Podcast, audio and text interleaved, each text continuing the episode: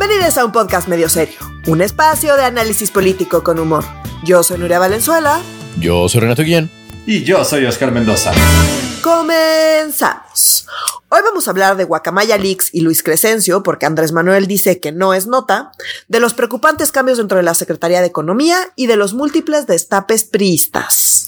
No es nota, dice acá. Eh, eh, eh, a ver, ¿qué esperaba Andrés Manuel que pasara si dices no hablen de esto? O sea, ¿qué creen que es lo primero que va a pasar cuando a la gente, a cualquier ser humano con sangre caliente, que respire oxígeno, que sea mamífero, va a ser cuando le digo a alguien con autoridad, no, no, no, no, no, mira, de esto no hablen. Obviamente vamos a seguir hablando al respecto profundamente y a detalle porque sí es nota. Al Chile esto sí es nota. ¿Sabes qué no es nota? El rey del cash. El rey del cash no es nota. Para que veas, a mí me parece un ejemplo paradigmático. El rey del cash no es nota. Guacamaya es nota, notota de 16 hinches columnas, aunque no existan las 16 columnas. ¿Cómo están, mi gente? Muy bien, estoy de acuerdo contigo. Sí, o sea, no puede no ser nota. O sea, por donde sea que lo veas. Ajá. Guacamaya Leaks no puede no ser nota. O sea, como no, no, no. Bajo ningún es que no encuentro, o sea, ninguna economía, o sea, ni, ni siquiera en, en, los países menos democráticos, güey, donde haya una filtración de este grado, el que no sea nota, O sea, como. Por su, ajá, menos desarrollado está cabrón. Este, sobre todo en inteligencia militar está cabrón, pero sí.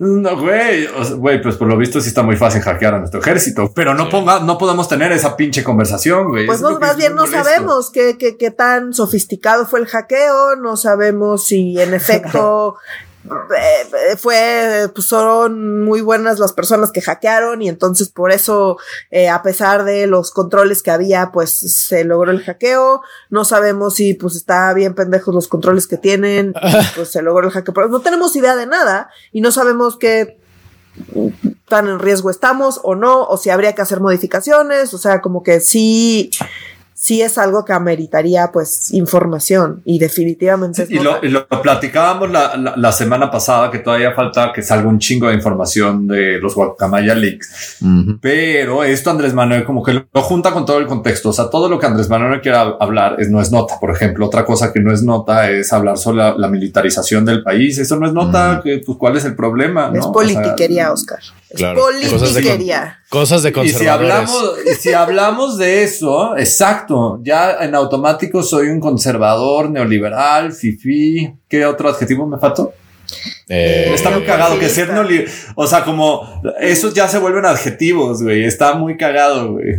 No, y que le dice así a proceso, ¿no? Los medios conservadores como ah, ustedes, sí, proceso. Güey. Proceso, cabrón. güey, ya sé, güey. Pues ya se murió don Julio Scherrer, dice, y ya desde entonces se volvieron ustedes conservadores. No mames, no. Llegaste, llegó al poder Andrés Manuel. Entonces sintió que cambió proceso, pero ah, la neta, yo tengo dos décadas leyendo, más de dos décadas leyendo proceso no ha cambiado nada. Quien cambió fue Andrés Manuel, se los garantizo. Siento que es como el soy muy mala contando chistes así de esos prehechos, ¿no? Pero, o sea, como siento que es como el chiste ese de el señor que ve en sentido contrario. Ah, que, Simón. Que siente que todo el mundo ve en sentido contrario, ¿no? Totalmente. Siento que es como súper así de tú, por todo el mundo todo el mundo se transformó, todo el mundo se volvió conservador. y acá desde el poder, pues es como ir en sentido contrario en periférico, ¿no? Totalmente, totalmente. Oigan, y algo que sucedió esta semana, no sé si quieren iniciar. Y hay que el que siempre lleva la batuta aquí es Renato, con Adán Augusto o con Rosa Isela o con Luis Crescencio, güey, tú elige. es que pasaron varias cosas. O sea, la semana pasada en la telenovela Los huevos de Luis Crescencio, este, así como que se me estaba ocurriendo que también parecía que los metió a un panal de abejas de lo hinchado que salieron los huevos de Don Crescencio, pero este nos habíamos quedado en que le había hecho el feo a la reunión de con el poder legislativo, ¿no? Con la con la con la cámara no no es la cámara especializada, era el grupo especializado en defensa, ¿no? De nacional la comisión. de la comisión, perdóname, claro, de, de, de diputados, ¿no? Y entonces lo canceló. Luego nos enteramos por la mano del rey Adán Augusto que esto ocurrió para ah porque de ahora en adelante para mí Adán Augusto es la mano del rey, o sea no no sé si están siguiendo Game of Thrones, pero, o sea Adán Augusto es la mano del rey. Güey, sí, güey, sí, güey. esa es la función de un secretario de gobernación y ahorita permítanme seguir No, no, de este secretario de, este. gobernación. De este, secretario de gobernación. Y si había eh, sido, si había sido esa la función, se Sí, no, y donde el rey caga la mano. Güey, Osorio Chong no era la mano del rey, güey. Ah, no, es que este. No, tienes eh, razón. Supongo que era más mano tipo Gutiérrez Barrios, ¿no? Bueno, es que esta mano del rey se mueve de, de, maneras misteriosas, ¿no? Como Gutiérrez Barrios decía que tenía un guante de seda, pero un puño de acero, ¿no? Y entonces que era como que negociaba y que era muy buen pedo, pero te salías tantito del guacal y adiós, cuando te metía a Lecumberri. Este. Sí, te iba bien, claro. No, si te enterabas, te mandaba a Lecumberri.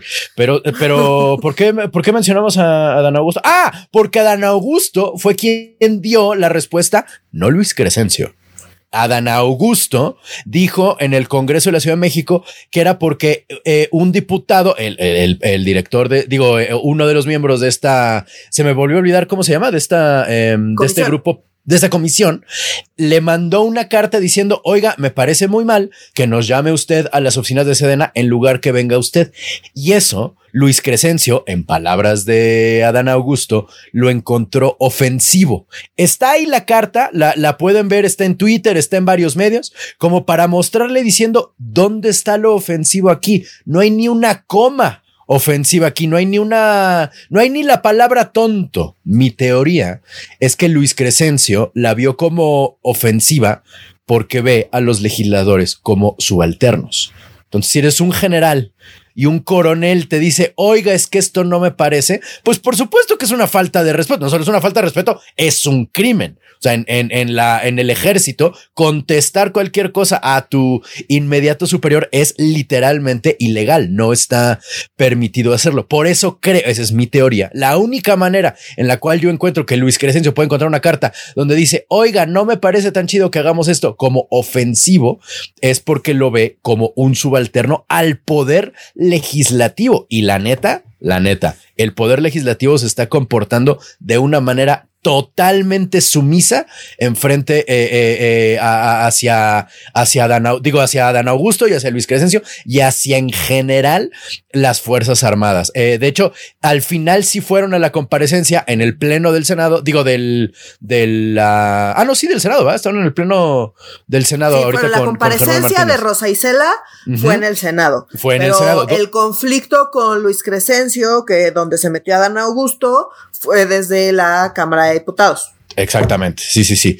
Y en esta comparecencia donde se supone iba a hablar Rosa Isela, este Luis Crescencio, el y el secretario de Marina, solo habló Rosa Isela y Luis Crescencio y este Bucio, eh, rodeándola como guaruras, sin decir una sola palabra. Parecía que le estaban protegiendo a ella. Yo lo interpreto más bien como diciendo, miren hasta dónde nos llega. ¿Saben? Que estaban diciendo como abran la puerta del Palacio Legislativo porque nos lleva hasta la pinche calle y no van a lograr que digamos ni pío. ¿Qué pasó, querido Oscar? Yo creo que esto fue un primer ejercicio de para ellos qué chingado significa rendir cuentas al Congreso. O sea, esto que dices que el Congreso ya está supeditado al, al Ejecutivo, creo que siento desde el 1 de, 1 de septiembre de 2018. Eso es como la realidad y, y desde que AMLO llegó a la presencia más, nada más que sí siento que tenemos un Congreso que cada vez es, lo dice más abiertamente, ¿no? Este, el, como lo mucho que quieren y apoyan a Andrés Manuel sin importar los errores que ha habido y la, y la cero crítica.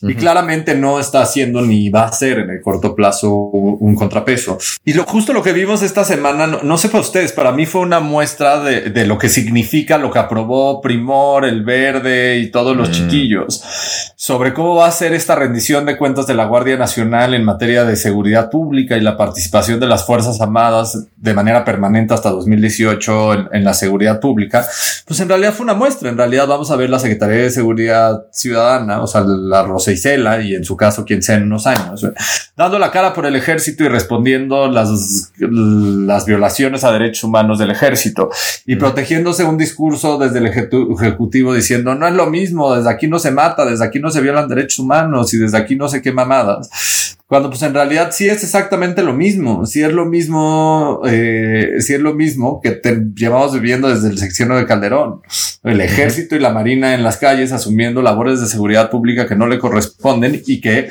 genuinamente lo tienen que hacer porque en los estados no están generando capacidades que ahora resulta que ese es el discurso desde el gobierno para decir para aquellas que se quejan.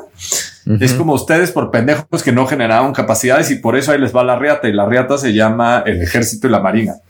Así es. Y a tal, y ahorita que dices como Calderón, la neta, Calderón nunca, nunca defendió, nunca le puso el pecho a las balas de las preguntas de los reporteros, como hoy en la mañana con Luis Crescencio Sandoval ahí presente, la pregunta dirigida directamente al general secretario, que por cierto es el único miembro del Congreso que decimos o sea, nunca dice el médico secretario de salud, nadie. O sea, es el general secretario, ¿no? Pero bueno, estaba ahí el general secretario, directamente las preguntas fueron a él y Andrés Manuel salió a defender al secretario de la defensa. O sea, el, que tendría que estar defendiendo a Andrés Manuel tendría que ser Luis Crescencio, pero lo defendió y otra vez dijo, no, no, no, eso no es tema, no digan, no hablen, mejor hablen de esto, mejor hablen del otro. Y neta, ni Calderón puso el pecho para defender así a las Fuerzas Armadas tan cabrón que, pues, eh, dije al principio que el Poder Legislativo estaba totalmente supeditado, pero ahorita que lo estoy verbalizando, el, el, el Ejecutivo también.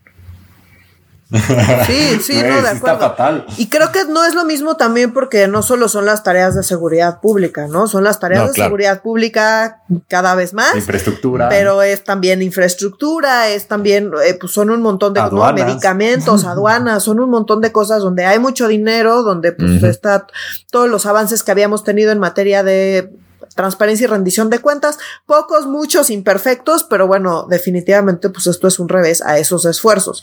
Entonces, pues sí, me parece que está todavía de, no solo no es igual, está peor. ¿no? Sí, la eh, neta sí. O sea, como que sí, tan está peor que pues ya es imposible ignorarlo. Me parece que ah, hubo ciertos momentos en el sexenio de Peña, incluso en los de Calderón, donde eh, era un tema, pero no necesariamente estabas escuchando hablar de eso todo el tiempo, todo el tiempo. Y siento que ahorita ya es tan evidente y, está tan, tan desperdigado por todos lados que es, imposible no hablar de ello, ¿no? Y siento que a este punto sí no se había llegado. Sí, sí, sí siento que está peor, pues. Definitivamente. Yo, coincido y no, no, estoy seguro que está peor en violaciones de derechos humanos, no estoy seguro que está peor en número de desapariciones forzadas por parte del ejército. Eso mm. no, no me animaría a hacer esa aseveración, pero sí está peor en temas de percepción. O sea, el, el plan no se cumplió, Andrés Manuel no lo cumplió, Peña Nieto no lo cumplió, Calderón no lo cumplió, los estados no lo cumplieron y la realidad es que lo más fácil está haciendo, como, ah, pues dejemos que el, el ejército hay que ponerle reglas y para que estén las calles hasta el 28. Y desde el Ejecutivo se reclama todo aquel que tenga una opinión en contra sobre el ejército, la Guardia Nacional o la Marina, o ni siquiera una opinión en contra, una opinión crítica. Hoy se nos dijo desde la presidencia y desde el Ejecutivo que solo los conservadores neoliberales y fifís este, estamos en contra de la militarización del país y que eso es una mamada que en realidad, y saca la gráfica del INEGI, y que más del 70% de los mexicanos las Fuerzas Armadas y la labor del ejército, más del 77% a la Guardia Nacional. Y efectivamente, en medio serio le hemos dicho una y otra vez, el INE, el ejército, la marina, siempre son de las instituciones mejor evaluadas por la población mexicana, siempre arriba del 50%. Son esas mm. instituciones que se han logrado brindar, el ejército en especial por su gran labor humanitaria que siempre se le ha reconocido y que lo hace de manera espectacular, tiene esa gran opinión.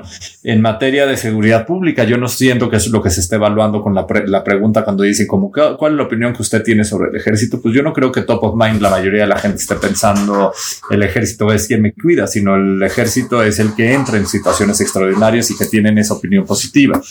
Y por último, cuando nos dice el ejecutivo que en realidad todo esto es político, quería y eh, que nunca había sido tan maltratado el ejército, que nunca había sido tan agredido y que justo por eso el ejército no va a estar al frente de las respuestas. Pues me parece una mamada, porque pues no hay nada de debate y el debate es pues el presidente haciendo lo que se le antoje, el ejército haciendo lo que se le antoje y si tienes una opinión crítica al respecto, pues no, no hay lugar para esa crítica, hay lugar para callarse, hay lugar para que te respondan con otros datos, como otros datos de la gran mayoría de la población apoya que el ejército esté en las calles. Y esa es la gráfica que en teoría le está sacando y no es cierto. La gran mayoría de la población tiene una opinión favorable sobre el ejército. No están midiendo ni están preguntando de ¿Cuál es su opinión sobre que esté el ejército en las calles? ¿Es favorable o desfavorable? ¿Estoy de acuerdo, en desacuerdo, en contra? No sé. No, lo que están preguntando es en una ficha que te dicen cuál es, eh, cuál es su opinión favorable o en contra sobre el ejército, el INE, diputados, senadores, el presidente, gobernadores, etcétera. En una gran lista. No estamos haciendo una pregunta en un contexto sobre seguridad pública. Entonces, a mí sí me parece, me parece muy fuerte lo que está sucediendo y después lo que sucedió en la comparecencia donde Rosacela era la única que respondía y con dos títeres, pero en realidad la títera era Rosicela, o sea, como Exactamente. una cosa vergonzosa.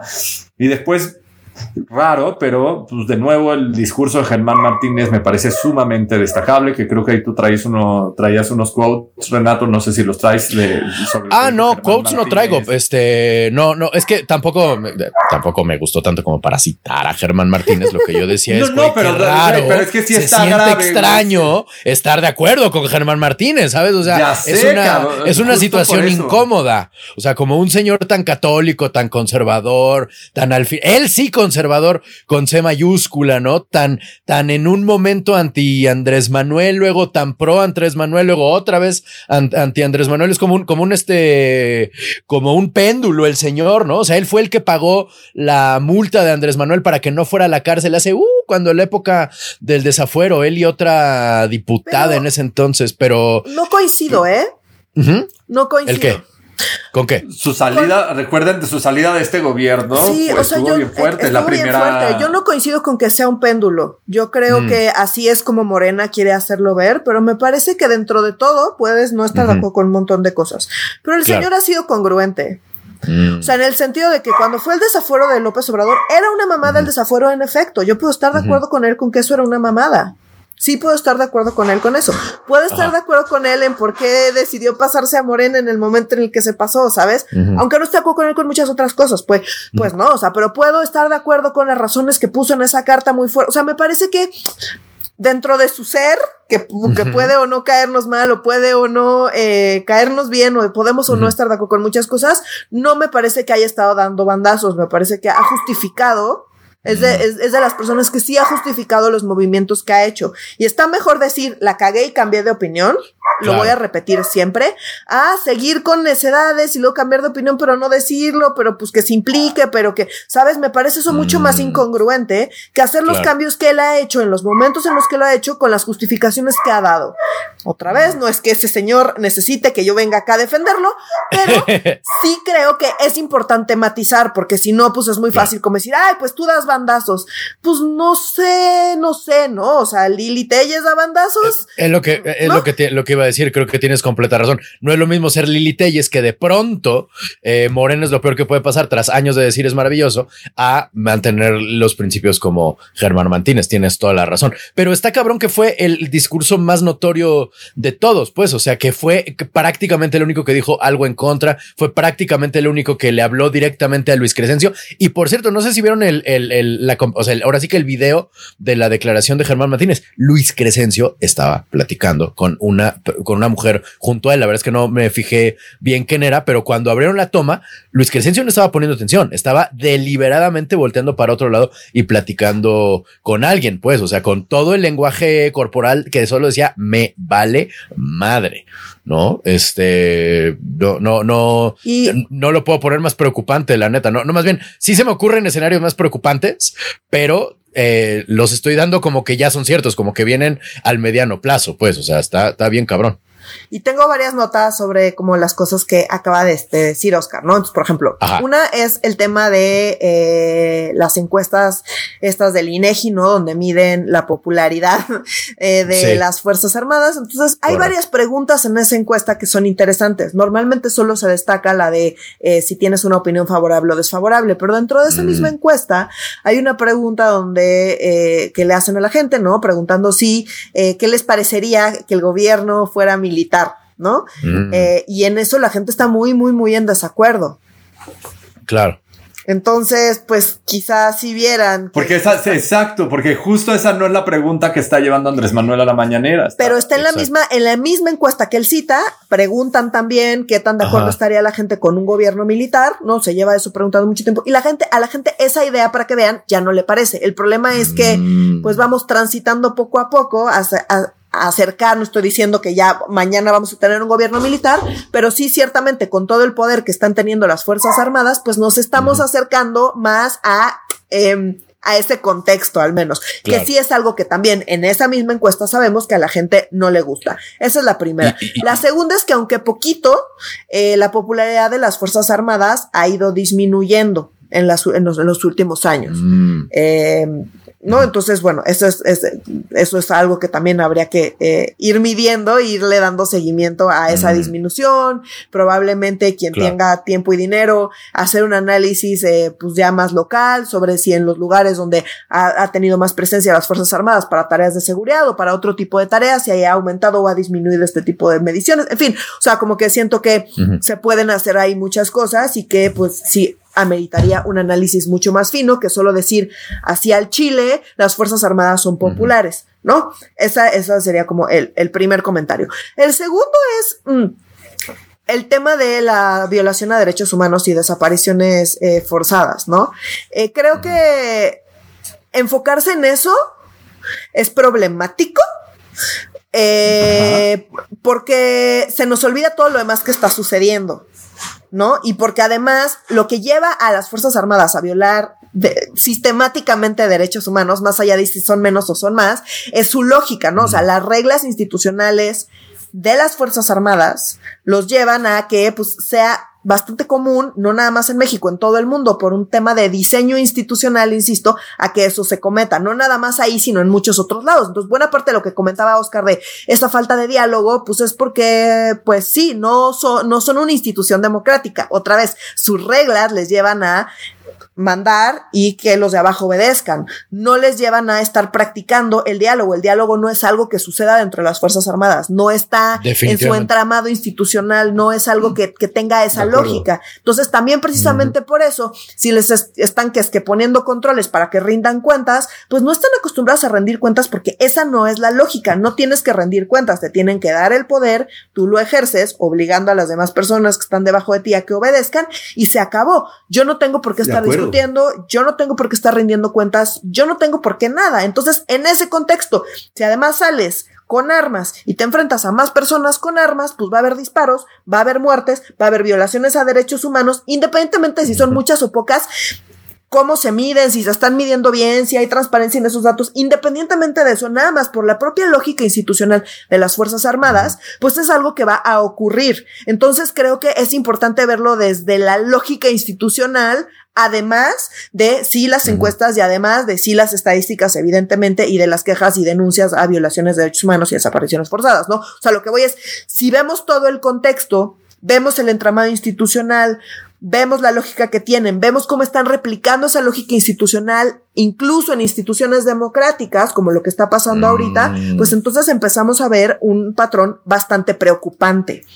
No, entonces digo, no es que no se hable de las violaciones a derechos humanos, evidentemente es de las cosas más preocupantes de las Fuerzas Armadas, pero a lo que voy es que va, lo que estamos viendo va mucho más allá de esas, esas estadísticas, ¿no? También porque pues están haciendo cargo de un montón de cosas, tienen un montón de dinero y claramente tienen un montón de poder.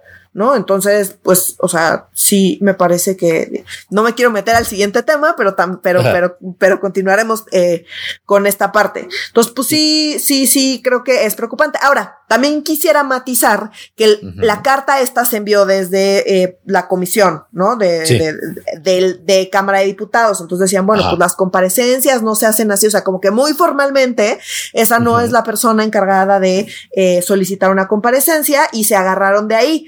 Otra cosa. Que también lo dijo Adán Augusto, perdón que te interrumpa. Eso fue también que nos entramos por Adán Augusto. Sí, sí, sí. Y pues el PRI y el PAN y también pues hicieron medio pendejos, mostrando que pues también le tienen miedo al ejército, ¿no? Exactamente, diciendo, no, pues sí, eso sí es cierto, y no, y uno de los eh, de las justificaciones era que esas reuniones siempre se llevan a cabo en Sedena. Oye, a ver, te acaban de hackear. Eso es algo súper grave. Necesitamos como nación saber qué chingados con eso. Y en ese sentido, como poder, pues sí tendría que ir a, al poder legislativo a eh, explicar qué chingados pasó, cuál es el estatus, dónde estamos, corremos riesgo, más o menos, sí, qué se está haciendo al respecto, por qué ocurrió el hackeo, ya tomaron medidas para que no vuelva a ocurrir algo así. O sea, no sé, hay un montón de preguntas que habrían que estar, eh, pues, que alguien tendría que estar respondiendo y que sí, el que digan, uno, que no es nota, y dos, el que, pues, no sé, ni siquiera se esté teniendo ese diálogo, pues no es sorprendente porque, insisto, las Fuerzas Armadas como institución, no, el diálogo no es algo ni siquiera que practiquen nunca, pero bueno, pues sí es preocupante en un contexto de, pues, que sí vivimos en una democracia. todavía, al cierre de esta edición. Sí, o sea, como... democracia. Sí, sí me parece cabrón como el grado de minimizar esto. O sea, si fuéramos una nación que tuviera armas nucleares, imagínate que hackearan. No, no mames a la defensa nacional, ¿no? Pues sí está grave. Nos, matamos solos si construimos armas nucleares, güey. ¿De qué estás hablando? Espérate. ya nos estamos matando solos, Renato. No, pero o sea, como cuando te compras una pistola demasiado grande, así te hieres más tú, o sea, como no, no, no, está muy cabrón, güey. bueno, y eso cuando, cuando Andrés Manuel pone una gráfica eh, medianamente relevante respecto al tema de la Sedena. El lunes puso un poema de Rubén Darío. Oiga, eh, presidente, ¿cómo ve sí, ¿no? ¿Cómo ve el hackeo de la Sedena? Ah, esas son calumnias. Miren cómo dice aquí el poema de Rubén Darío respecto a las calumnias. Y, Estuvo a nada de sacar el llavero y hacerle así, güey, para que la gente se distrajera y hablara de otra cosa. Mira, mira, mira, voltea para allá, voltea para allá. Y se echa a correr Andrés Manuel. Así estuvo de, de, pasar esto. Estuvo muy, muy cabrón. Oiga, y en este mismo contexto también creo que vale la pena hablar de Adán Augusto dando ah, su roadshow. La mano del rey. Por todo el país. La mano del rey que estuvo con Claudia Sheinbaum y que estuvo en varios estados de la República como para que eso ya nos habían dicho que iba a suceder y que eso sí sería una actividad de la mano del rey y de un secretario de gobernación en cualquier contexto. Ir a los estados como a defender un proyecto del Ejecutivo para que los estados y las legislaturas locales lo aprueben y logren conseguir su 50 más uno para aprobar la reforma constitucional, que es lo último que les faltaba. La, semana pasada, no mal, si no mal recuerdo, fue Nuria la que nos contó que ya se aprobó la reforma constitucional en ambas cámaras y, y ahora pasa a las legislaturas estatales, a los congresos locales, a que sea votada, donde ahí nada más es con mayoría simple y necesitas 50% más uno de los congresos, que los tiene Morena de entrada. No, no, no necesitaba hacer este tour por todo el país eh, para, que ya se, para que se promulgue esa reforma constitucional. Y Adán Augusto desde la semana pasada trae un, desde finales de la semana pasada, trae un discurso súper fuerte contra los gobiernos de oposición, diciendo una y otra vez y recordándole a México y al mundo que los estados más violentos en realidad son los gobernados por lo de la oposición Claramente no habla de Michoacán, que no. Ni de Zacatecas. ni de, Zacatecas ni de, que están. Eh, no, Guanajuato es. Guanajuato sí es de Morena, pero es que, Zacatecas también, qué pendejo. Este, de los, no habla de los estados gobernados por Morena, eh, habla de, y en específico le tira muchísima tirria a Jalisco, le tira muchísima tirria a Querétaro, a Guanajuato y a Nuevo León, o sea, a Movimiento Ciudadano y, y al PAN, diciendo pues que en realidad esos son los estados más violentos, que son los estados más vocales en contra de la militarización del país, y lo dicen en son de burla, como pues esos son los gobernadores que más nos chillen y más nos piden elementos de la Guardia Nacional ¿no? Entonces, pues, ¿por qué se deberían de estar oponiendo, no? ¿Qué? huevos, o sea, como es una, me parece un argumento tan simple y tan jodido, güey, como desde el poder hacerlo. Y, y es que eso es politiquería. La definición de politiquería es el gobernador, digo el gobernador, el secretario de gobernación diciendo, ay, es que estos gobernadores no lo hacen, pues cabrón, ve y negocia con ellos, haz tu maldito trabajo. Es como si el prefecto de una secundaria dijeran, ay, es que están muy greñudos y piojosos los alumnos del cuarto B, cabrón, pues ve y diles que se pinches rapen para eso. O sea, ese es literalmente de lo que se trata la chamba de Adán Augusto. Y por otro lado, ir y hacer este cabildear los proyectos del Ejecutivo para que se apruebe la mitad más uno. Pues son proyectos donde no hay, donde no hay consenso, donde no hay una mayoría. No, o sea, no hay ninguna maldita necesidad de, de, de Adán Augusto de salir a su gira presidencial disfrazada de cabildeo, porque esta es una, esta es una reforma que va a pasar. Con, con él o sin él, no hay ninguna necesidad de que esté moviéndose a Pero sí es parte de la descripción de su chamba. O sea, como ese tour puede ser un tour de corcholata, pero sí Yo es creo parte que de la es. descripción de su chamba, güey. O sea, como pu- puede ser que sí, pero. ah, no, ir, pero no anunciarlo con bombo y platillo, no con la banda, no con los. ¿Ya vieron los anuncios que hay? Hay- Había uno acá, camino a Coyoacán, que dice que siga López, estamos a gusto. Ah, sí, yo ya los vi. Es, uf, Sí, sí, sí. es sutil el pedo, ¿eh? Como nadie le entiende lo que quieren decir. Subliminal la chingadera. Es que si no pones atención, si parpadeas, dices, ay, güey, sí, sí, estoy a gusto. Y te sigues caminando. No, no manches. O sea, entiendo, y sí, Ajá. yo ya vi el anuncio, me también lo o sea, hice mi. No, no, pero antes de irte al anuncio. Nuria, ¿te, te- Ajá. te parece normal desde la mano del presidente tirarle tanta mierda al Faro, a Samuelito? Es Pues ridículo. mira, es- dado es el dispararse en contexto el político en el que nos encontramos, me parece normal, pues sí, para, para, para Morena, para Dan Augusto, para AMLO, sí, sí me parece normal. Sí, sí, es Eh, normal para él. Que me parezca deseable, pues, pues, eh, no, no sé, que supongo que no, pero no, o sea, como que pues es, o sea, no sé, es que ya ni siquiera tengo Claro. como parámetros, ¿saben? O sea, como Está muy que cagado, así como, Sí, ¿qué digo? ¿Qué es poli? que- es Politequería, la chingada. Sí. politiquería, pues, pues, o sea, sí, pero medio la política tiene siempre un componente de politiquería. Es Ah, como claro. parte del, Bueno, como parte sí. de la descripción también de, de esa chamba, Es el ¿no? juego. Claro, O sea, eso es cierto, Ajá. eso es cierto. Y entonces, pues sí, en ese sentido, o sea, tampoco, siempre, en todos los gobiernos, en todo, en, en- ¿no? en todos los gabinetes, siempre hay algunas figuras que tienden a destacar más y tienden de, pues, a, a hacer sus pininos ahí para, pues, ver si chance chicle y pega. Yo siento Ujú. que Adán Augusto, eh, pues sí, tiene una mano pesada, que es muy efectiva para Andrés Manuel, pero Sí. también siento que es complica su candidatura, ¿no? O sea, no siento que sea una cosa. Tú lo escuchas hablar y pues el señor es muy buen operador y es muy buena mano del rey, pero pues no creo que tenga madera para ser rey, sinceramente. O sea, como que lo ves y le ves la mano pesada y le ves sus negociaciones y ves cómo responde y ves cómo manotea y Eh, pues no sé, o sea, como que siento que es poco. mm, digo, Claudia Sheinbaum no es como que pues, El- también se sea muy así, muy ajá, lo que iba a carismática, decir. ¿verdad? ¿Cuál banda tributo Entonces, prefieres? Pues sí, sí siento que pues le hace falta un poco de carisma, ¿no? Sí, sí está muy, Sí. eh, pues, muy concentrada el carisma en una sola persona y eso va a ser Sí. problemático para la sucesión. Ya veremos qué pasa, pero sí siento que estos últimos manotazos de Adán Augusto un poco más fuertes y esas peleas ya mucho más frontales con los gobernadores de oposición y demás, eh, siento que pues van a empezar a mermar su imagen como potencial candidato, ¿no? Ojalá. Satán te oiga, porque si no, no manches. ¿no? De- Satán te la oiga, güey. Digo, de- es que de hecho de las tres corcholatas, mi menos favorito es acá. Cada vez que veo a Dan Augusto siento que es como el hijo de Gru con Andrés Manuel.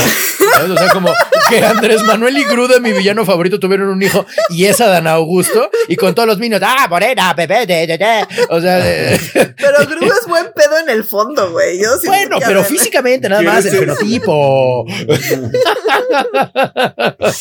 Solo se parece por encimita, pues. O sea, ni siquiera es villano, nomás es este, ¿cómo se llama? Operador político. Güey, pero los Minions serían los diputados en. Podrías repetir tu caricatura de los Minions. Eh, eh, eh, morena, bebé, sí, da, da, voto para tú. Sí.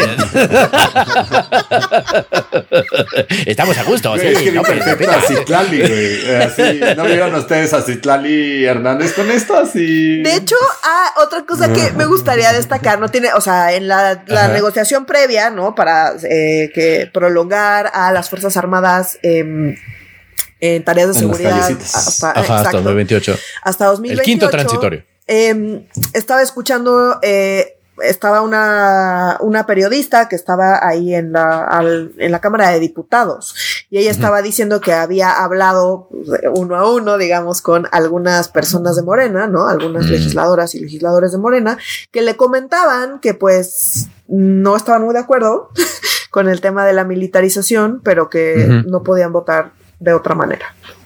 Ah, órale.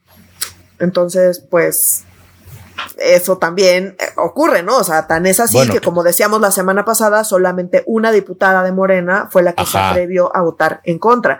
Pero no es la única que piensa así, nada más no están sintiendo la libertad para votar según su Mm. conciencia y demás. Digo, no es que nos sorprenda otra vez, No, pero no. Pero sí es una muestra de el poder que tienen las Fuerzas Armadas y en particular Luis Crescencio Sandoval sobre pues quién no sobre quién no como me, está, me estás diciendo que Morena tiene la misma disciplina partidista y se les exige la misma disciplina partidista como el PRI le exigía a sus legisladores, o sea, hasta hace muy pocos años, güey, eso es lo que estás diciendo. Pero peor tantito, porque además detrás, los intereses que tienen detrás, eh, pues son los de los militares.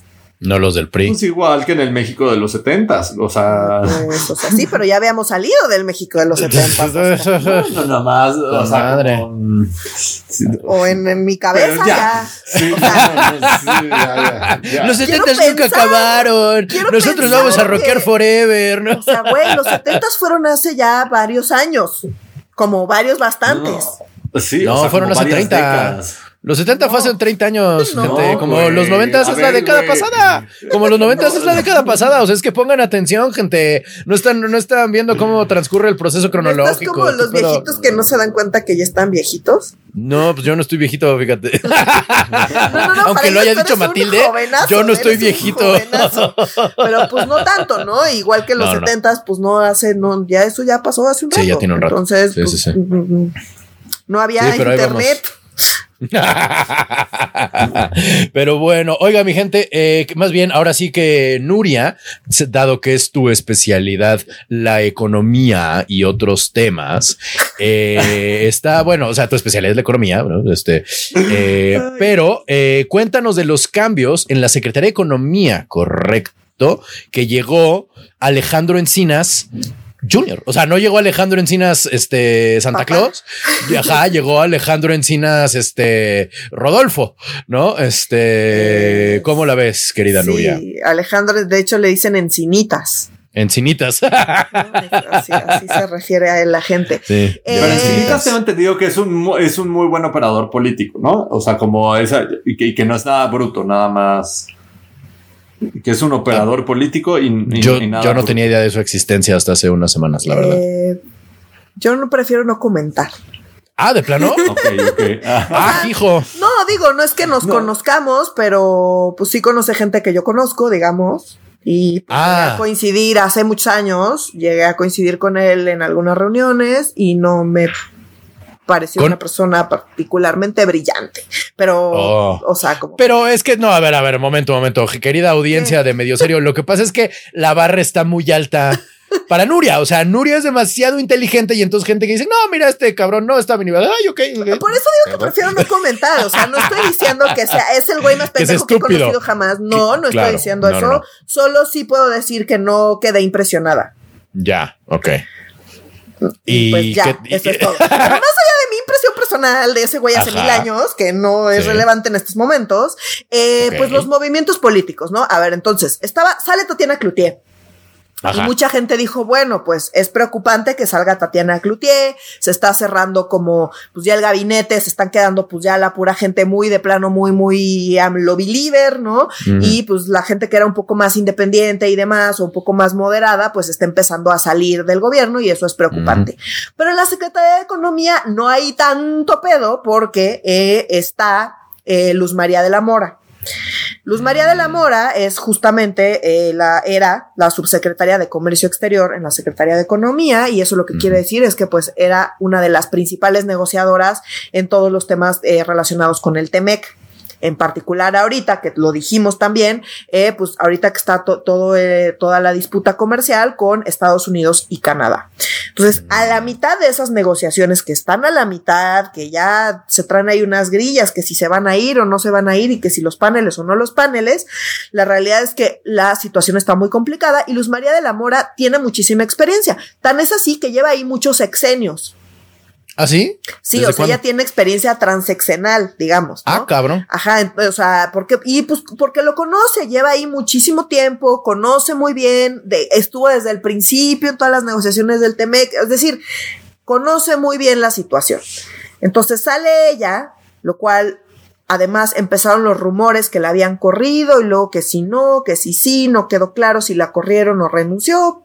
Ah, caray. Para esto, para indicar que de hecho la corrieron, porque no nada más ella sale, empezó a salir muchísima gente de la Secretaría eh, de Economía, tras la salida de Mm. Tatiana Cloutier, eh, y bueno, pero la salida en particular de Luz María de la Mora es bastante preocupante. Entonces recordemos que cuando gana AMLO la presidencia, estaban en, la, en plena negociación del TEMEC, y se hizo un equipo conjunto entre el equipo de Peña, entre la gente de Peña que estaba negociando, y el equipo de, de Andrés Manuel y se llevaron bastante bien, armaron un buen equipo y por eso en particular todo el tema de las negociaciones del TEMEC fue una transición bastante suave, eh, pues porque hicieron un buen equipo, ¿no? Entonces en ese equipo estaban Jesús Seade, Graciela Márquez Mm. y Luz María de la Mora, justamente Puros neoliberales. puros neoliberales que ahorita eh, pues, pues ya no tienen, digamos, eh, tanta incidencia como tenían en ese momento. Entonces, bueno, el punto es que Luz María de la Mora, o sea, a ese nivel ha llevado las negociaciones desde que estaba en el equipo de transición, ella ha, ha estado presente y desde antes había estado presente en ese tipo de cosas. A lo que voy es, tiene toda la experiencia del mundo para estar donde está. Mm, Alejandro Encinas Nájera es el, o sea, su, creo que lo más relevante que hay que decir de él es que es hijo de Alejandro Encinas. Ya. Santa Claus. Porque Ya. no me sé su segundo apellido, no me estoy acordando. Subsecretario de Gobernación. Subsecretario de Gobernación. Subsec- subsecretario es su segundo apellido, claro que sí. Entonces, eh, bueno, no, porque ahora ya los dos son subsecretarios. Ah, cierto. Entonces, Y sí está muy cagado, Es- papá e hijo subsecretarios. No, no o había. sea, está, sí, sí, está raro, está raro. ¿No? O sea, sobre todo porque pues tú lees la semblanza de Alejandro Encinas Nájera y pues no hay mucho que rascarle, no hay mucho que rascarle y amigos, estoy leyendo que dice acá, o sea, son tres parrafitos. Es más, se los voy a leer completos para que vean la semblanza que saqué de, de alguna nota de periódico, para lo que voy a. Si esto es lo que hay que destacar, pues es preocupante porque definitivamente no es la experiencia que se requiere. Más allá de que sea buen operador político, que no lo dudo porque ha estado en la política, pues literalmente desde que nació, ¿no? Claro. Entonces, pues al final esa parte, la parte política, yo creo que sí debe tener mucha más habilidad, pero el problema es que esta subsecretaría, además en estos momentos particulares, sí requiere pues una dirección más técnica. Eh, les voy a leer rapidísimo. Eh, dice, es maestro en ciencias políticas por la Universidad Autónoma de Barcelona. Todos sabemos que la gente que se va a hacer su Que se va a Barcelona extranjero. es no, no, no. No al extranjero. Si te vas a Ah. Barcelona es porque Ah. te la vas a pasar bien uno o dos años y luego vas a regresar con un título de Ah, maestría. pensé que ibas a citar a Andrés Manuel. No, no, no. No, está, no, está, hay una escuela de negocios súper buena en Barcelona. O sea, sí hay para ciertas áreas. De acuerdo. Ya, pero. o sea, no siento, sí. No sí, siento no. que este es el caso. No siento que este fue el caso, ok. O sea, y no. licenciado en Ciencias Políticas y Administración Pública por la UNAM. Fungió como Mm, asesor en el Senado de la República y estuvo al frente de la, de la presidencia del Instituto Belisario Domínguez, Ok. em, que pues no Y- tiene mayor incidencia, o sea, como si es político, digamos, eso Ajá. es un tema político de a quién, mm, de, de lo que hace el instituto, pero no es un tema de incidencia en políticas públicas, ¿sabes? O sea, como que no. Mm. Mm, y eso es, eso, eso- esos son sus cargos más altos. Ah, no más. Dice acá, también se desempeñó como consultor de la Fundación para el Fortalecimiento de los Gobiernos Locales, así como jefe de la unidad departamental, jefe de departamento, amigos, ¿De, de cuál departamento? de Servicios Sociales y Educativos de la Delegación Coyoacán. Fue jefe de Ay, departamento de de una delegación. Ay, hijo de la chingada. Aquí nomás hay una casa de que no, que, cultura. que ojo, ojo, no es que tenga nada de malo eso, es que si eso normalmente ya para cuando llegas a una subsecretaría, pues eso ya no es relevante en tu CV, eso no aparece Claro. en tu semblanza, tu primer trabajo no aparece en tu semblanza. Cuando ya llegas a una subsecretaría así de técnica, a la mitad del problema en el que estamos metidas, Úchales. pues, o sea, siento que es un poco preocupante esa falta de, de- de- de capacidad técnica, ni siquiera de capacidad, de experiencia técnica. Porque Claro. además él no es la única salida, están empezando a salir como pues palomitas, así salen volando. Entonces, y está entrando. Ah, de la Secretaría de Economía. de la Secretaría de Economía. Ya, ok, ok. Entonces, ah, está habiendo muchos cambios dentro de la Secretaría de Economía. Apenas acaba de llegar la Secretaría y ya está corriendo a todo el mundo. Entonces, a la mitad de las negociaciones eh, y con la fama que tiene además Raquel Buenrostro de no ser pues una persona particularmente flexible, eh, pues son malas, al menos son malas señales para las negociaciones, tío. Al, por lo menos. O sea, ese es el mejor escenario. A mí me gustaría dar un poquito de contexto porque estás diciendo negociaciones, negociaciones, pero recordemos que están en proceso de formarse unos paneles de negociación entre México, Estados y Canadá porque eh, el gobierno de Estados Unidos y el, Canadá, y el de Canadá dice que la política energética del país viola el Tratado de Libre Comercio de Estados Unidos con Canadá y México. El.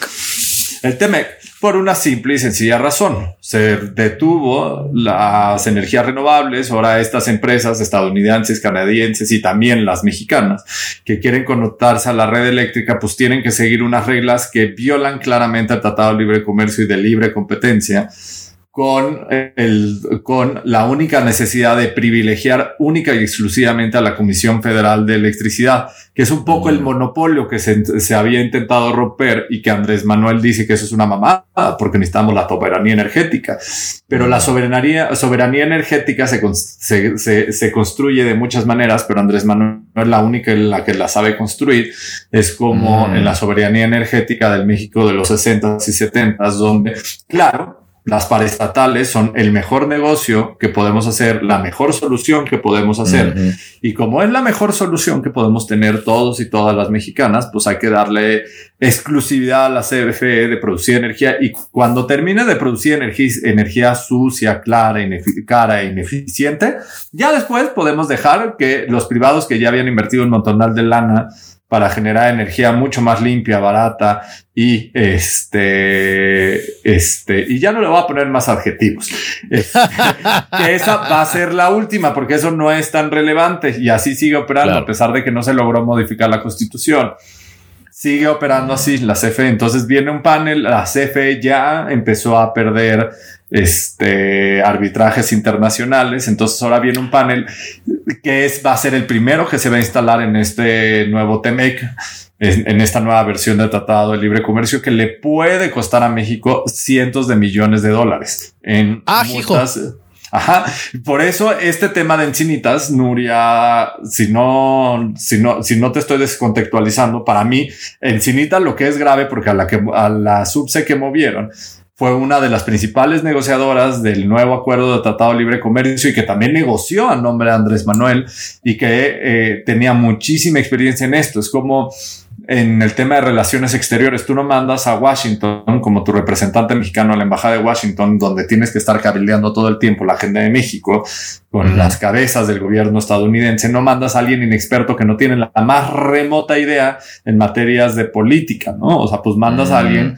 que sí tenga un chingo de, herramientitas, güey, que tenga eh, un montonal de cartas y que sea reconocido para que esto pueda funcionar y nos pueda representar bien. Lo mismo sucede con esta subsecretaría, no es una subsecretaría de chocolate, es una subsecretaría que justo en, el, en los últimos dos años del gobierno Andrés Manuel se vuelve extremadamente relevante porque es nuestra cara ante el gobierno gringo y canadiense y es la que diseña esa estrategia. Y, la verdad, a diferencia de los secretarios que yo siempre he dicho, si el secretario no tiene la más remota idea de que va la chamba, no me importa contarle que abajo eh, haya un equipo técnico lo suficientemente capacitado para poder hacer bien el trabajo, a excepción mm. de Secretaría de Hacienda. Siempre lo he dicho, Hacienda siempre tiene que estar como liderados de una cabeza que entienda el fondo.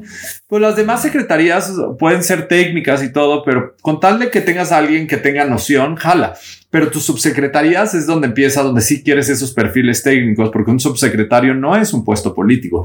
Un subsecretario sí es como un gerente, sí es como un CFO, o sea, como si es un puesto que está diseñado para operar, o sea, como, como el director de finanzas, o sea, no quieres un director de finanzas de chocolate, quieres un director de finanzas que desarrolle las estrategias financieras correctas, que pueda tomar las decisiones para que después el director general pueda tener los elementos, porque el director general no necesariamente tiene tiene que saber tanto de finanzas. O sea, lo estoy poniendo en el ejemplo más tonto y no crean que creo que la iniciativa privada y la estructura de la iniciativa privada es la que se tiene que trasladar al gobierno. Esa es una estupidez. O sea, Fox ya lo hizo y no salió. Ajá, ya lo intentamos y no salió muy bien. digamos. o sea, como ya para poner, para poner secretarios o subsecretarios. Nada más lo estoy minimizando. Y sí me preocupa que alguien con esta experiencia y este perfil llegue, aunque yo sí le reconozco, yo sí me lo he topado en y sé de muchos lados que es un perfil muy activo en, la, en los grupos más progresistas, en la sociedad civil, es un perfil muy activo en la organización política. Tengo entendido que tiene como un, que no está en ese currículum y entiendo por qué no está, tiene una gran trayectoria, trayectoria a nivel territorial y de organización de bases y que lo ha hecho muy bien bien, como, mm. también lo ha hecho muy bien los hijos de Andrés Manuel, en especial el que vive en Estados Unidos. Mm. Quienes también desde que nacieron saben de política. o sea, este sí. me parece lógico que sepa y que le sepa y que le sea muy natural la operación política, no más que esta subsecretaría en particular y en este momento específico. técnica. No es para alguien político, es para alguien técnico y pues no es del caso. No es de echar porras. A mí sí me gustaría reconocer algo. Yo creo que Tatiana Sí, era este último vínculo como con la manera de hacer política de manera más profesionalizada, o sea, como si fue esa última secretaria.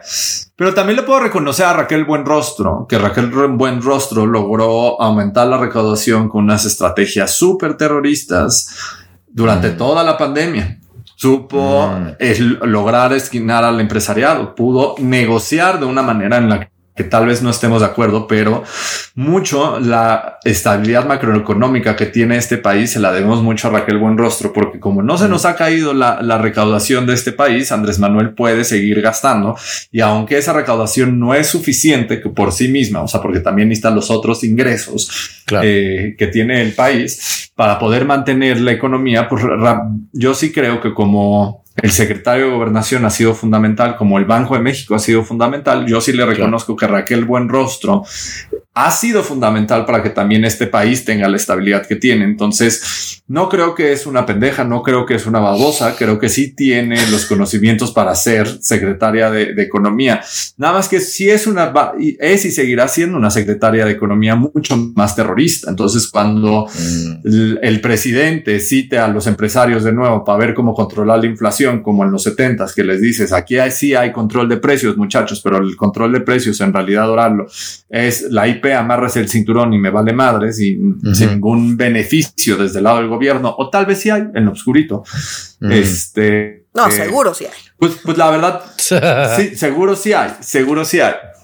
Entonces, pues sí creo que toma mucho más fuerza cuando el presidente llamaba a Maseca y a los líderes empresariales como a ver cómo controlar la, inflación, decías como pues hay que hay un acuerdo chiquitito, pero ahora cuando está desde el lado de la Secretaría de Economía, quien pone pues, controla todas las normas por nada más por, por un decir, o sea, como las normativas, pues sí están, está bien cabrón, o sea, como de si va a seguir la misma técnica que siguió desde el, desde el sistema de administración tributario, que pues, la verdad podremos quejarnos, pero pues, la verdad sí logró una buena recaudación y eso no lo habíamos logrado. Y, y fue aumentando constantemente en economía. Creo que va a ser algo similar pero sí creo que en esta subsecretaría en específico necesitas a alguien sumamente técnico o tal vez ya se convirtió en una subsecretaría de operación político y quien va a negociar en el tema que es Raquel Buenrostro. Y si es Raquel Buenrostro la que va a llevar esta negociación, yo sí diría, mm, no me parece el perfil ideal, pero claramente creo que puede llevar una buena negociación para el caso mexicano y que tiene, o sea, si supo esquinar a FEMSA, a Walmart, a todos los grandes en el mundo, a pagar mm. más de 20 mil millones de pesos en el año uno de la pandemia y mm. que ni siquiera se atrevieron a contrademandar esto, o sea, porque aunque sabían que no era su obligación pagarlo, fue como pues no hay de otra, nos toca pagarlo. Si logró eso, pues digo, pues pues de alguna manera yo quedo tranquilo que vamos a estar bien representados con una técnica bien distinta. Es que no sé si esa técnica jale, o sea, entiendo, entiendo lo que dices, pero no sé si el contexto internacional esa sea una técnica que jale. Siento, mm. tengo la intuición, porque no es como que yo sea experta en eso, ¿verdad? Yo no tengo idea. O sea, eh, tengo la intuición de que tal vez eh, tenga algunas diferencias que no es momento para estar aprendiendo ahorita. Coincido. o sea, esa sería mi preocupación. coincido, pero. coincido, pero a la vez sí digo, si logró esquinar a todos estos grandes capitales de México y el mundo, algo les habrá. algo les sabrán mucho más. Algo les sabrá. Entonces, ah, o sea, como, pero sí, me gustaría reconocer que no estamos bailando en la loma, pero que también la Secretaría de Economía se vuelve ahora otra secretaría más de terrorismo para el mundo empresarial y que sí está complicado y que sí cambien de direcciones generales para arriba. Pues sí quito un montonal de las redes que el empresariado, las poquitas redes que logró tejer como de vinculación con el gobierno federal, así como... Que, que no eran tan poquitas, ¿no? O sea, cuando estaba Alfonso Romo... Eres Slim. Cuando estaba Alfonso Romo. No, pero ya hoy las que nos quedan. Las que nos quedan hoy, ¿no? Pero cuando ah, inició, cuando inició el sexenio no eran tan poquitas. No, había, había, había bastantes empresas y bastantes personas ahí en esa red. Eh, y que eso se ha ido perdiendo poco a poco. Y ahorita, pues sí, ya más bien no queda mucho, ¿no? Mm. Pero esos son cambios recientes. Yo quizá, eh, quise un comentario adicional que tengo, que pues igual y es medio teoría de la conspiración. Ajá es pensar en el papel de Alejandro Encinas papá. Ok. Alejandro Encinas Rodríguez, por cierto. Ah, ok. Alejandro, pero no me gusta. Alejandro Encinas, este, Santa Claus. Alejandro Encinas, alias Santa Claus. Alejandro Encinas Claus. me gusta más. De Claus. Me gusta, me gusta. Eh, nada, o sea, ha tenido un papel bastante particular en este sexenio, ¿no? O sea, porque eh, está en la parte de derechos humanos, presentó el reporte este de Ayotzinapa, ¿no? O sea, ha estado ahí metido en, en varias em, reconocimientos por parte del gobierno y medio a veces se siente que parece casi que es a título personal de Alejandro Encina, ¿no? De violaciones a derechos humanos y demás, contrasta su discurso con el de otros. Y una cosa que me gustaría destacar es lo que pasó con el caso Ayotzinapa hace ya algunas semanas, ¿no? Entonces, no sé si recuerdan que después de... Mm, de presentar el informe que estaba completamente testado y luego se filtró el informe sin testar y demás, también lo comentamos. Eh, el punto es que eh, en paralelo a esto se concedieron, la fiscalía concedió 83 órdenes de aprehensión. Contra militares. De las cuales 20 eran en contra de militares. Y luego un tiempo después eh, resulta que la misma fiscalía pidió que eh, se retiraran algunas de estas. Casi todas, según yo. Eh, no, 21 de las 83. El tema es que de esas 21, 16 eran de militares. Así es. Entonces, pues esto fue, pues otra vez, los militares saliendo a decir, no, aquí no te vas a poder meter, no se pudieron meter. Y pues yo no sé qué tanto, quizá este nuevo nombramiento sea una especie de premio de consolación para Alejandro Encinas Clos. Órale, no, pues sí puede ser. O sea, sin duda puede ser porque pues sí, está cañón que te muevan así que, que llegue Hertz y te diga, no, pues sabes qué, no, se echa para atrás esta onda. Pues sí, sí, sí necesitarías un, un premio de consolación de ese tamaño, la verdad. No me parece descabellado. porque además pues la premisa era se supone contra ellos. sí hacer lo que se tuviera que hacer y la justicia y el caso Ayotzinapa como un caso emblemático. O sea al final el caso Ayotzinapa fue lo que terminó de hundir a Peña pues sí puedo entender que hubiera sido deseable que, que, que, fuera un manejo completamente distinto a ese caso. No sucedió otra vez. Es un ejemplo Una vez más. de cómo eh, las fuerzas armadas vuelven a ganar en este caso a pesar de que incluso políticamente hubiera sido conveniente eh, atenderlo de manera distinta, algo a lo que al menos me da la impresión de que Alejandro Encinas hubiera estado dispuesto, si no fuera porque pues simplemente no lo están dejando hacer esa chamba. Entonces, bueno, pues no sé si quizá el nombramiento de su hijo, dada la falta de experiencia para este eh, puesto particular, insisto, yo no dudo de su habilidad política, em, pues sea vaya por ahí, ¿no? No, no lo sé, pero bueno. No suena desquiciado, no suena que te tengas que poner el papel, el casco de papel aluminio, querida. No, no ni yo, eh, ni yo. Centrado, o sea, como no me sorprendería nada si a la vuelta de los años descubrimos que esa fue la verdad. Eh, oigan, mi gente, ya para terminar, un tema que ahorita es así como de repasadito, pero hace unas cuantas décadas hubiera sido el top, top, top, top, top, porque el Partido Revolucionario e Institucional eh, sacó su... Eh, está también empezando a destapar gente y eh, para sorpresa de todo mundo son puras mujeres. Es Beatriz Paredes. No, no, no, no. ¿Eh? No son Hay más, está ahí del Beatriz Paredes. Está del. Ay, bueno, pero ay, por Dios, Ildefonso Guajardo, güey, que no, hombre, este, las meras meras son este Don Beto Paredes y este eh, Claudia así es. O sea, lo, lo, lo, la, ahora sí que es el, el, la dino- el- el dinosaurio, es con Godzilla y Gotsuki, ¿no? Como el dinosaurio grande y viejo y el dinosaurio chiquito que proviene de familias de dinosaurio. Que por cierto, el, el, el- a mí me gustaría referirme a Claudia Ruiz Macié como la sobrina de Salinas. No sé si ustedes estén conmigo. Si es el esposo de Irma Heréndira, este Claudia Ruiz Macié tendría que ser la sobrina de Salinas a mi, a mi No, entenderlo. no, pero no bueno. me estoy de acuerdo, Que me parece ¿No que tiene gusta? ya una carrera política propia. Sí. Está bien, está bien. Y en la administración pública también le reconozco que ha hecho cosas bien interesantes y, y de manera muy profesional. ¿eh? No- y, y- y- y no votaría por ella. Sí me- Ah, no, yo tampoco. pero- Yo hasta eso estaría muy tentado a votar primero por Beatriz Paredes. De hecho, lo discutíamos el otro día, Oscar, en la, en la, Sí. en la elección de, de jefe de gobierno de era Ebrad y Beatriz Paredes y alguien más que ahorita se me escapa. Yo estuve a nada de votar por Beatriz Paredes. Así puse la crayolita encima y dije, no, neta no puedo, neta no puedo. Pero así, o sea, a tres átomos de crayola estuve de votar por el PRI por ¿No primera fue el de la. Wallace? ¿No fue el de la Wallace esa, esa elección?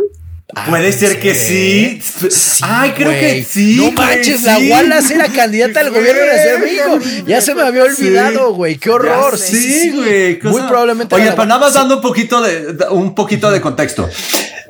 El PRI, yo no sé cómo lo está haciendo Alito, Ay, pero es que sí me parece eh, muy molesto, pero el PRI. Alito sí, ya estoy harto. Y con Alito Moreno al frente, lo que está intentando hacer es mantenerse relevante ante todos los ataques, ¿no? Post la Correcto. militarización y que le dio los votos el PRI a Morena. Mor- este Alito está intentando hacer como un proceso de unificación dentro del PRI, aunque todos los ex líderes del PRI ya le dijeron cabrón, renuncia, Sí. llégale", y él dice. Públicamente se lo dijeron ya Sí, además. o sea, como Sí, sí, ya, sí. ya, ya. en- Primero se ese dijeron en privado, pasando la elección, y ya después se le dijeron Eh. súper público, como no pinches mames. A Beltrones lo corrieron, Sí. nada más les voy a recordar. Cuando, cierto. pues Beltrones me parece. Yo decía que era mucho mejor político, pero una de esas, el PRI está mucho más pendejo de lo que yo creía, pues porque Alito sigue ahí, güey.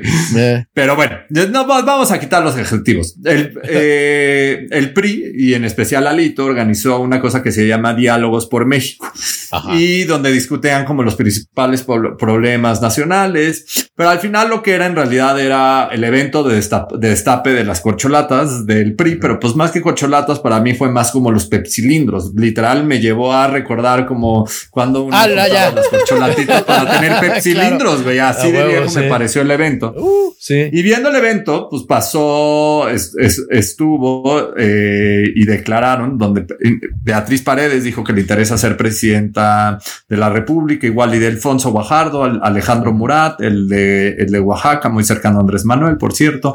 Ahora José Ángel, Andrés sí, Manuel. José Ángel Gurría, Claudia Ruiz Macié y Enrique de la Madrid, este, fueron los que como que más fuerte pidieron esto. Y cuando yo José Ángel Gurría, el, ex, el Pues estuvo. de Relaciones, ¿sigue vivo José Ángel Gurría? ¿Cuántos años tiene? Gurría sigue vivo. No manches. Wow. Sigue vivo, güey. Órale, ese sí Este- me pasó completamente Pues anoche. se fue Y Gurría, y. Gurría fue más, Ajá. habló por la unidad. O sea, como las que claramente, o sea, están haciendo esta campaña. Es Claudia Ruiz Macié, que, le- que dijo Ajá. que ella sí está lista, este, que sí se atreve para ser presidente de México. Beatriz Paredes. Eh, y, y también este, mm, ay, ¿cómo se llama? El hijo del De la? Madrid. De la Madrid. de la Madrid que Enrique lleva de haciendo la Madrid. campaña, Sí, lleva haciendo campaña en San Ángel. Desde el temblor del años. 85, ¿no? Güey, pues sí. Sí, Ahí en la- la zona de Altavista está haciendo y desde el Tec de Monterrey está haciendo su sí, campaña. es Pero a mí, del TEC, ¿no? sí, a mí me gustaría destacar algo. Nada más, lo único Sí, sí, que sí, gustaría vas. decir de este evento es Ajá. Después de escuchar a Claudia, o sea, escuché varios discursos. Genuinamente, cuando escuché el de Beatriz Paredes, pasaron dos cosas por mi mente. Uno, Ajá. este es el discurso más joven que he escuchado, como de toda la, la oposición en muchos años. Beatriz Paredes tiene más de 70 años. Sí. Dos, Beatriz Paredes me parece que es la más disruptiva de lo que he escuchado de toda la oposición, incluido PAN y PRD. Y dije, madres, esto está súper grave porque es literal la dinosauria de la dinosauria. Y tres, lo más importante, recordé qué buena oradora es Beatriz Paredes. ah, sí, güey. ¿Cómo dejaste que se te olvidara? O sea, como qué buena oradora es, qué buen uso del lenguaje, qué buena bibliografía. tiene Beatriz, Paredes, no ha sido presidenta porque es mujer. Sí, estoy totalmente de acuerdo. De hecho, algo que yo iba a comentar es qué gachos el PRI sacando a Beatriz Paredes a candidata presidencial ahorita, cuando están claramente desesperados, cuando es un movimiento claramente estratégico y no cuando el candidato era, no sé, este, la Bastida. ¿Te imaginas este eh, madrazo, güey? O sea, como que tienen miles de candidatos que no, o sea, como nada que ver. Y Beatriz Paredes, perdón, pero dime un puesto que no quisiera cualquiera, ¿no? Cualquier político o política tener. O sea, esa mujer, o sea, tiene una carrera política como pocas en este país. como pocas en este país. Y, me declaro abiertamente no prista. Me declaro ¿eh? súper no, me declaro súper no prista. O sea, como yo sí fui educado y soy de esa generación. Antipri. Que, O sea, votar por el PRI es como votar por el diablo. Traición a la está en mi ADN. O sea, está en mi ADN. Como si soy hijo de las, de las devaluaciones y como, o sea, sí fui educado. O sea, sí fui muy educado. hijo de las devaluaciones, de huevo. Siempre, siempre he sido como, siempre he podido reconocer eso a, Beatriz esta parte. Y me acuerdo cuando era jefa de gobierno, me tocó ir a varios eventos de campaña de ella y era como, güey, como que siempre me ha sacado de onda ese perfil, ¿no?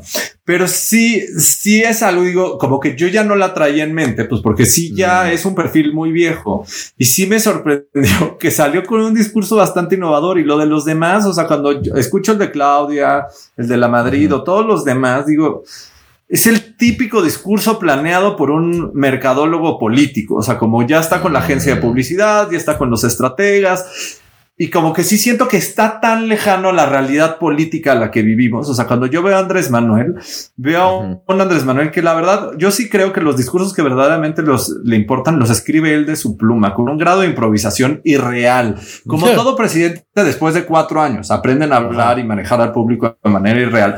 Pero Andrés Manuel tiene un discurso muy cercano a la gente y que siento que eso sí es una norma que no se va a ir de la política en el corto plazo, que nos queda por lo menos, por lo menos seis años como un tema de un discurso que tiene que reconocer como el grado de desigualdad y que hay que hablar más como allá y menos, menos desde este mundo hipereducado que no sirve de mucho ese lenguaje tan rebuscado. Para conectar yo escucho las frases de los demás y como que ya veo ahí este el eslogan.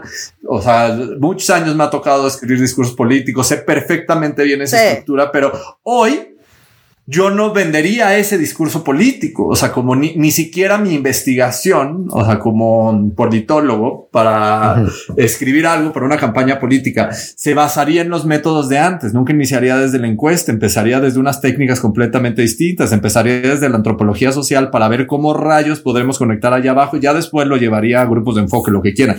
Pero escuché a todos los demás puristas hablando desde la agencia de, de, de, de estrategia política y Beatriz Paredes le escuché como la única que está entendiendo los grados tan cabrones como ha cambiado el país y los grados de distancia entre el PRI y ese país. Y ella tenía un discurso claro, sencillo. Eso no quiere decir que va a tener mi voto, pero sí súper reconozco que lo más original y lo primero que me ha movido de la oposición, de toda la oposición en estos últimos dos años, sí se llama Beatriz Paredes y estoy sumamente sorprendido. Sí, señor. Beatriz Paredes, oigan lo que voy a decir. Beatriz Paredes es más de izquierda que un chingo de miembros de Morena.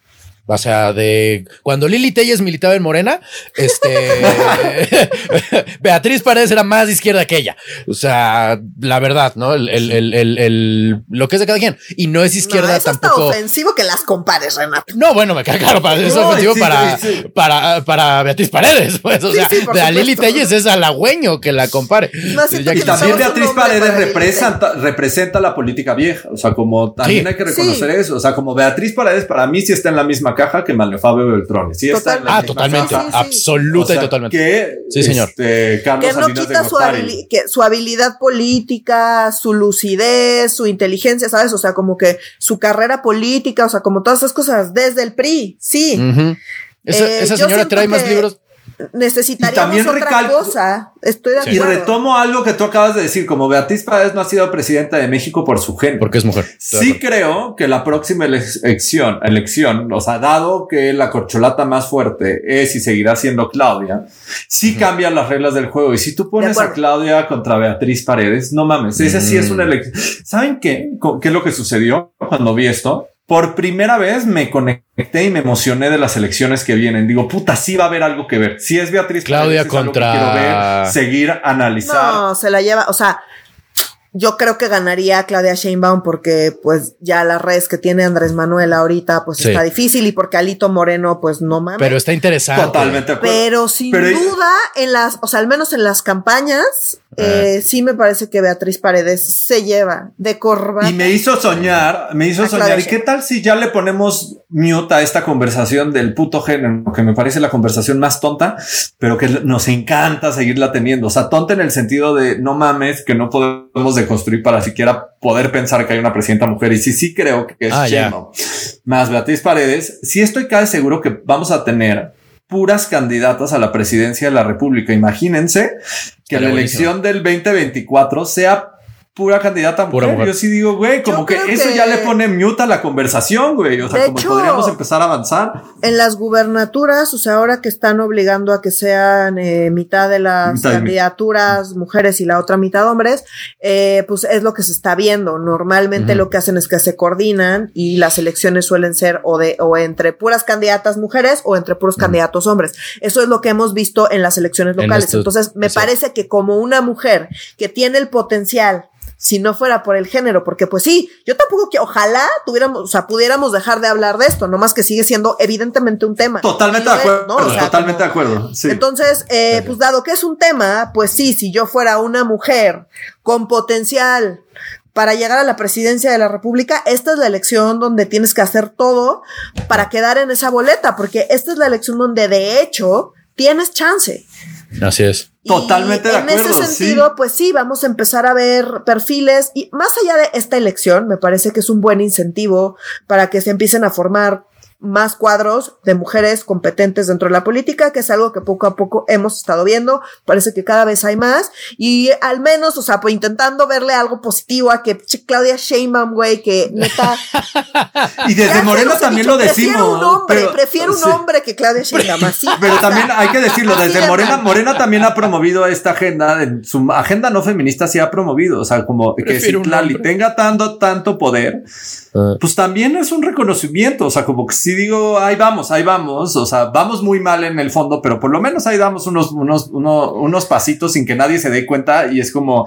Pues sí, pero pues si es Claudia Sheinbaum sale peor porque parece que estamos avanzando porque es mujer, pero pues lo escuchas hablar y pues... Ya sé, pero por eso justo dije que por primera vez, por primera vez en cuatro años, como que vi algo que me emocionaría seguir de las elecciones del 2024. Y si es Sheinbaum contra Paredes, pues la verdad, esa es una campaña que a mí me interesa y que me emociona. Si es Sheinbaum versus qué de la oposición, o sea, versus Alfaro, versus Dante Delgado, versus Murat, güey, o sea, imagínate. Este, Santiago Krill, güey, o sea, como, no mames, o sea, como, como siento que eso está de huevo y como que, pero sí me sorprendió lo disruptiva que es Beatriz Paredes en este contexto. Nada más, o sea, como sí me gustaría compartirles una experiencia personal que sí, como que la llevo analizando varios días de güey, pero ¿por qué estoy tan emocionado por Beatriz Paredes y yo no podría votar por el PRI? ¿Por qué no puedo dejar de pensar en ella? No,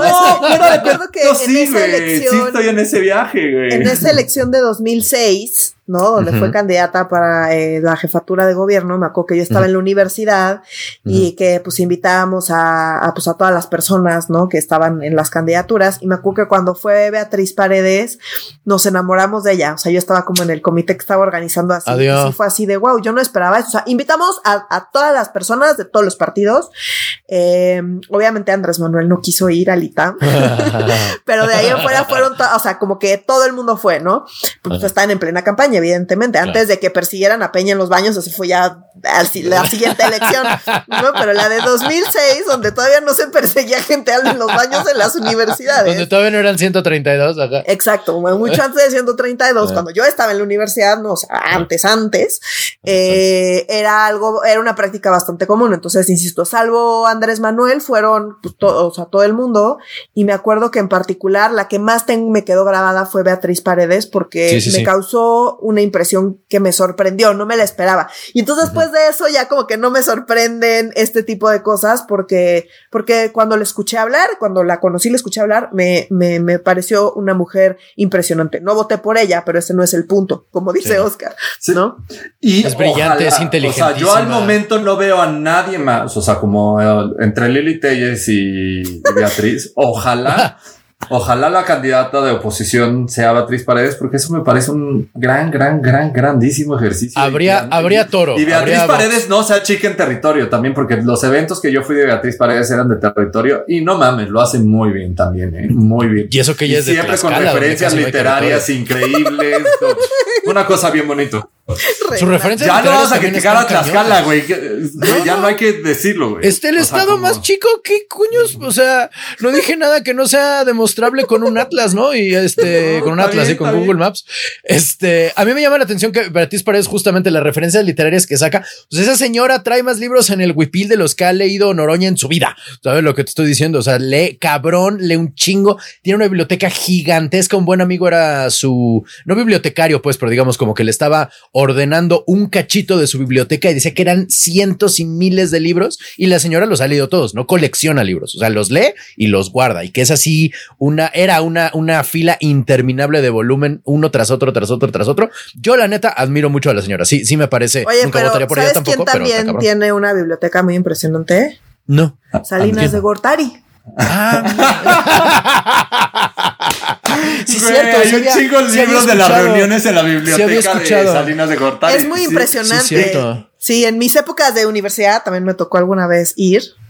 Y, y, es a la universidad. Esas cosas no ah, se la biblioteca de. Es como ser masona. no sé, o sea. Bueno, ya fue hace mil años, pues, hace mil años. Ah, o sea, tú viste. Lo, tú, tú le viste los volúmenes a, a Salina. Ay, cabrón, órale, no me haya quedado al día Fue una gran experiencia, ¿eh? Fue una gran experiencia, debo decir. Es una persona también muy cautivadora, es muy impresionante. O sea, otra vez, no estoy, ¿no? Pero es impresionante la inteligencia y la habilidad que tiene para hablar y cómo, o sea, como intimidó a todo el mundo. O sea, era, y era impresionante. Entonces, vivir esa experiencia fue impresionante. Fue hace mil años, ya me regañó que de que esas cosas no se dicen.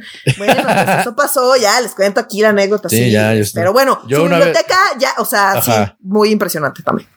Este, yo que puedo contar que sea así como este. yo una vez estuve en una fiesta y luego me enteré que el dueño de la casa era Carlos Ahumada. Este, ajá, sí, era así una bacanal y de pronto, ¿de qué crees que es esta casa? Ay, hijo de la chica, no, pues vámonos, güey. ¿Qué estamos haciendo aquí? Tres días después del, del pedo de las ligas, así en esa, en esa época de la prepa fue. Sí, así es. Pues bueno, mi gente, terminamos con los temas de esta semana que decíamos estaba leve y mira, aquí estamos ya chacoteando un rato tote. Este, por favor, manténganse en contacto, mi gente, con eh, entre nosotros, digo, entre ustedes y con nosotros a través de nuestras redes sociales que son. En Instagram estamos como arroba medio serio, en Facebook estamos como Facebook diagonal medio serio MX. Y en Twitter en arroba medio guion bajo serio. Eh, por favor, eh, eh, manténganse en contacto y manténganse atentos porque la próxima semana no va a haber programa. Este, así que obtengan su, su información del país en otro lado. nos vemos en, en, 15 días. Vamos a regresar, se los prometemos, porque pues está, cañón. Manténganse atentos al Poder Ejecutivo, Legislativo y Judicial. Y si nos lo permite el virus, nos escuchamos en 15 días. Para Medio Serio, yo soy Renato Guillén. Yo soy Nuria Valenzuela. Y yo soy Oscar Mendoza. Adiós.